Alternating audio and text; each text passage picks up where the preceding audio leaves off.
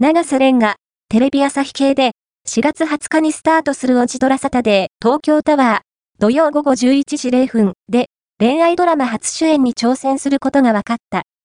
東京タワーの原作は、2004年に、号泣する準備はできていたで、直木賞を受賞し、キラキラ光る神様のボート、冷静と情熱の間など、これ、アンプ8230